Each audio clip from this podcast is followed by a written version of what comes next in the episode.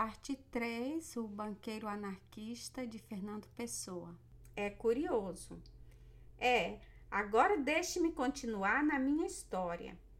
Tive essa dificuldade e resolvia, se bem que mal, como lhe disse. Logo a seguir, e na linha dos meus pensamentos, surgiu-me outra dificuldade que também me atrapalhou bastante. Estava bem, vamos lá, que estivesse disposto a sacrificar-me sem compensa nenhuma propriamente pessoal, isto é, sem recompensa nenhuma verdadeiramente natural. Mas suponhamos que a sociedade futura não dava em nada do que eu esperava, que nunca havia sociedade livre e que diabo é que eu, nesse caso, me estava sacrificando? Sacrificar-me a uma ideia sem recompensa pessoal, sem eu ganhar nada com meu esforço por essa ideia? Vá! Mas sacrificar-me sem ou menos ter a certeza de que aquilo para que eu trabalhava existiria um dia, sem que a própria ideia ganhasse com meu esforço. Isso era um pouco mais forte. Desde já lhe digo que resolvi a dificuldade pelo mesmo processo sentimental porque resolvi a outra. Mas advirto-o também que, do mesmo modo que a outra resolvi, esta pela lógica automaticamente. Quando cheguei ao estado plenamente consciente do meu anarquismo, você depois verá, na altura do que lhe estou contando, sair-me do apuro com uma das duas frases ocas. Eu fazia o meu dever para com o futuro, o futuro que fizesse o seu para comigo, isto ou coisa que eu valha. Expus esta conclusão, ou antes estas conclusões, aos meus camaradas, e eles concordaram todos comigo, concordaram todos que era preciso ir para frente e fazer tudo pela sociedade livre. É a verdade que um ou outro dos mais inteligentes ficaram um pouco abalados com a exposição, mas não porque não concordassem, mas porque tinham visto as coisas assim claras. Nem os bicos que essas coisas têm. Mas enfim concordaram todos. Iríamos todos trabalhar pela grande revolução social, pela sociedade livre, quer o futuro nos justificasse, quer não. Grande, é claro, dentro dos limites do que podíamos fazer. Durante bastante tempo, no meio de dificuldades embrulhadas e por vezes perseguições, lá fomos trabalhando pelo ideal anarquista. O banqueiro, chegando aqui, fez uma pausa um pouco mais longa, não percebeu o charuto que estava outra vez apagando. De repente, teve um leve sorriso e, com o ar de quem chega ao ponto importante, fitou-me com mais insistência e prosseguiu, clarificando mais a voz e acentuando mais as palavras. Nesta altura, disse ele, apareceu uma coisa nova nessa altura, é modo de dizer, quero dizer que, depois de alguns meses desta propaganda, comecei a reparar numa nova complicação. E esta é que era a mais séria de todas. Esta é que era séria a valer. Você recorda-se, não é verdade?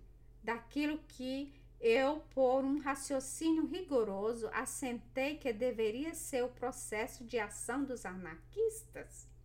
Um processo ou processos, quaisquer pelo qual se contribuísse por destruir as ficções sociais, sem ao mesmo tempo estovar a criação da liberdade futura, sem, portanto, estovar em coisa nenhuma a pouca liberdade dos atuais oprimidos pelas ficções sociais.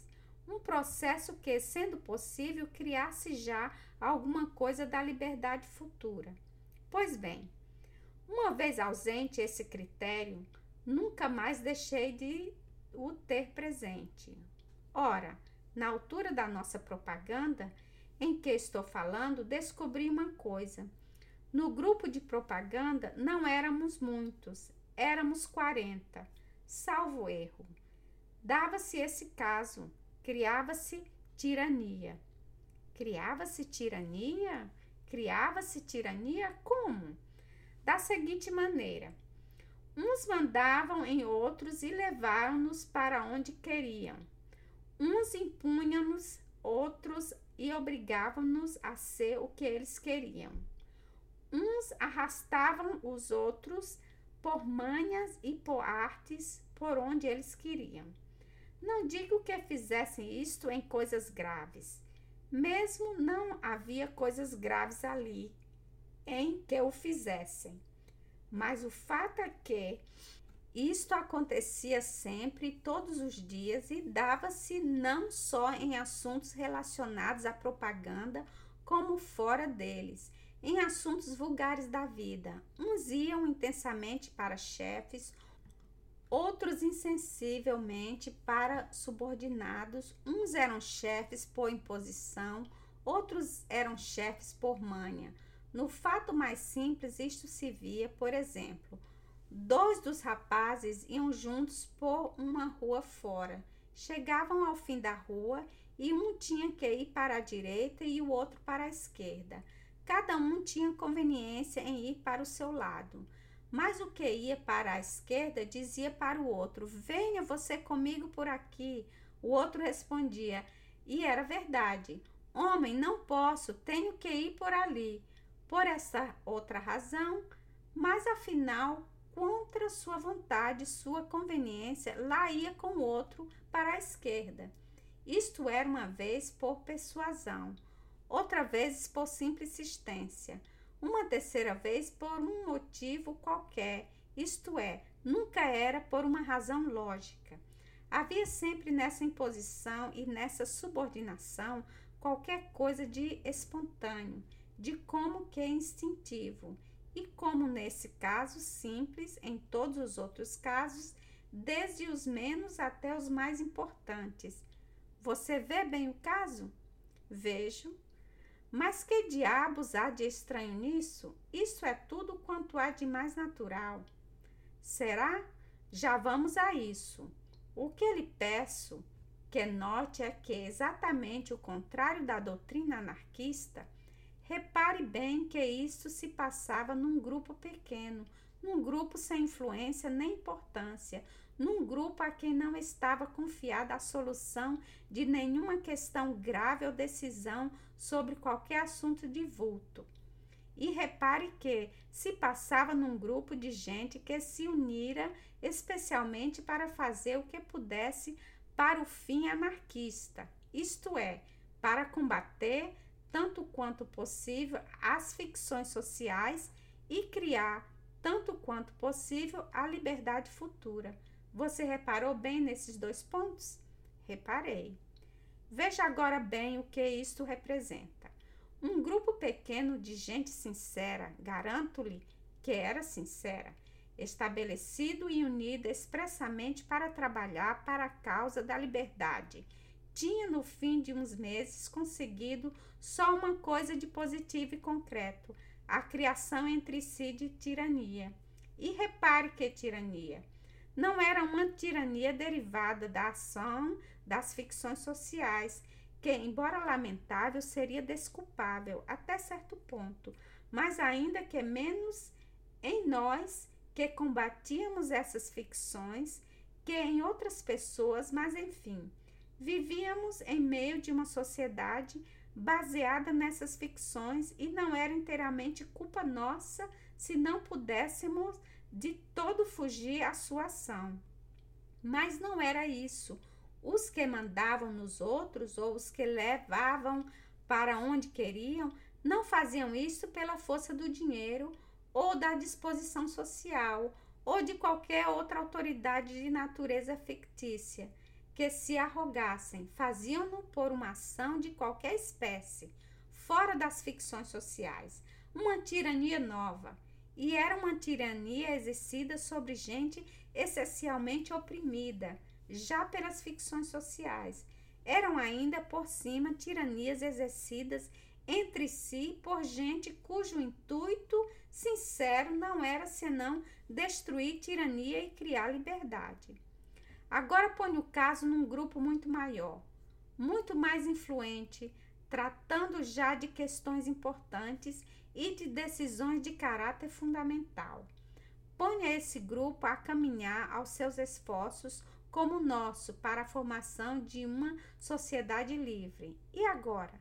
Diga-me, através desse carregamento de tiranias intercruzadas, você entrevê qualquer sociedade futura que se pareça com uma sociedade livre ou com uma humanidade digna de si própria. Sim, isso é muito curioso. É curioso, não é? E olhe que há pontos secundários também muitos curiosos, por exemplo, a tirania do auxílio. A quê? A tirania do auxílio. Havia entre nós quem, em vez de mandar nos outros, em vez de se impor aos outros, pelo contrário, os auxiliava em tudo quanto podia. Parece o contrário, não é verdade? Pois olhe que é o mesmo, é a mesma tirania nova, é do mesmo modo ir contra os princípios anarquistas. Essa é boa, em que auxiliar alguém, meu amigo, é tomar alguém por incapaz, se esse alguém não é incapaz, ou fazê-lo tal, ou supô-lo tal. E isso é, no primeiro caso, uma tirania, e no segundo, um desprezo. Num caso, cerceia-se a liberdade de outrem, no outro caso, parte-se, pelo menos inconscientemente, do princípio de que o trem é desprezível e indigno ou incapaz de liberdade. Voltemos ao nosso caso. Você vê bem que nesse ponto era gravíssimo, já que trabalhássemos pela sociedade futura sem esperarmos que ela nos agradecesse, ou arriscando-nos mesmo a que ela nunca viesse. Tudo isso vá. Mas o que era demais era estarmos trabalhando para um futuro de liberdade e não fazermos de positivo mais que criar tirania e não só tirania, mas tirania nova e tirania exercida por nós, os oprimidos, uns sobre os outros. Ora, isso é que não pode ser. Pus-me a pensar. Aqui havia um erro, um desvio qualquer. Os nossos intuitos eram bons, as nossas doutrinas pareciam certas. Seriam errados os nossos processos? Com certeza que deveriam ser, mas onde diabo estava o erro? Pus-me a pensar nisso e ia dando em doido. Um dia, de repente, como acontece sempre nessas coisas, dei com a solução. Foi o grande dia das minhas teorias anarquistas. O dia em que descobri, por assim dizer, a técnica do anarquismo. Olhou-me um momento sem me olhar, depois continuou no mesmo tom. Pensei assim: temos aqui uma tirania nova, uma tirania que não é derivada das ficções sociais. Então, de onde é que ela é derivada? Será derivada das qualidades naturais? Se é a Deus sociedade livre, se uma sociedade onde estão uma operação apenas as qualidades naturais dos homens, aquelas qualidades com que eles nascem, que devem só à natureza, e sobre as quais não temos poder nenhum. Se uma sociedade onde estão uma operação apenas essas qualidades é um amontoado de tiranias, quem é que vai mexer o dedo mínimo para contribuir para a vinda dessa sociedade? Tirania por tirania fica a que está, que ao menos é aquela a que estamos habituados e que por isso fatalmente sentimos menos que estaríamos numa tirania nova, e com o caráter terrível de todas as coisas tirânicas que são diretamente da natureza, e não haver revolta possível contra ela, como não há revolução contra ter que morrer. ou contra nascer baixo quando se preferia ter nascido alto. Mas mesmo eu já lhe provei que, se por qualquer razão não é realizável, a sociedade anarquista então deve existir, por ser mais natural que qualquer outra, salvo aquela a sociedade burguesa. Mas seria essa tirania que nascia assim entre nós realmente derivado das qualidades naturais? Ora, o que são as qualidades naturais? São o grau de inteligência, de imaginação, de vontade, etc. Com que cada um nasce, isto no campo mental, é claro, porque as qualidades naturais físicas não vêm para o acaso. Ora, um tipo que, sem ter por uma razão derivada das ficções sociais, manda noutro por força que o faz por lhe ser superior em uma ou outra das qualidades naturais. Domina-o pelo emprego das suas qualidades naturais. Mas há uma coisa a ver: esse emprego das qualidades naturais será legítimo? Isto é, será natural? Ora, qual é o emprego natural das nossas qualidades naturais? O servir os fins naturais da nossa personalidade. Ora, dominar alguém será um fim natural da nossa personalidade? Pode sê-lo. Há um caso em que pode sê-lo. É quando esse alguém está para nós num lugar de inimigo. Para o anarquista, é claro quem está no lugar do inimigo é qualquer representante das ficções sociais e da sua tirania, mas ninguém, porque todos os outros homens são homens como ele e camaradas naturais. Ora, você vê bem. O caso da tirania que tínhamos estado criando era exercida sobre homens como nós, camaradas naturais, e, mais ainda, sobre homens duas vezes nossos camaradas, porque o eram também pela comunhão do mesmo ideal. Conclusão: esta nossa tirania, se não era derivada das ficções sociais, também não eram derivada das qualidades naturais. Era derivada de uma aplicação errada, de uma perversão das qualidades naturais. E essa perversão, de onde é que provinha?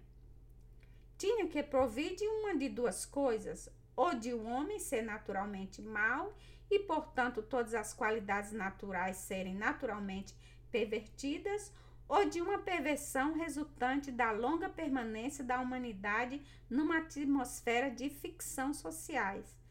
Todas elas criadoras de tirania e tendente, portanto, a tornar já instintivamente tirânico o uso mais natural das qualidades mais naturais. Ora, dessas duas hipóteses, qual é a que seria verdadeira? De um modo satisfatório, isto é, rigorosamente lógico ou científico, era impossível determinar. O raciocínio não pode estar com o problema, porque ele é de ordem histórica ou científica e depende do conhecimento de fatos. Por seu lado, a ciência também nos ajuda, porque, não mais longe que recuemos na história, encontramos sempre o homem vivendo sobre um ou outro sistema de tirania social e, portanto, sempre num estado que nos não permite averiguar como é o homem quando vive em circunstâncias pura inteiramente naturais. Não havendo maneira de determinar ao certo, temos que pender para o lado da maior probabilidade. E a maior probabilidade está na segunda hipótese. É mais natural supor que a longuíssima permanência da humanidade em ficções sociais criadoras de tirania faça cada homem nascer já com as suas qualidades naturais pervertidas no sentido de tiranizar, do que supor que qualidades naturais podem ser naturalmente pervertidas, o que, de certo modo, representa uma contribuição. Por isso, o pensador decide-se, como eu me decidi, com uma quase absoluta segurança pela segunda hipótese. Temos, pois, que uma coisa é evidente. No estado social presente, não é possível um grupo de homens, por bem intencionado que estejam todos, por preocupados que estejam todos, só em combater as ficções sociais e em trabalhar pela liberdade, trabalharemos juntos sem que espontaneamente criem entre si tirania, sem criar entre si uma tirania nova, suplementar as das ficções sociais, sem destruir na prática tudo quanto querem na teoria, sem involuntariamente estovar o mais possível o próprio intuito que querem promover. O que há de fazer? É muito simples, é trabalharmos todos para o mesmo fim, mas separados.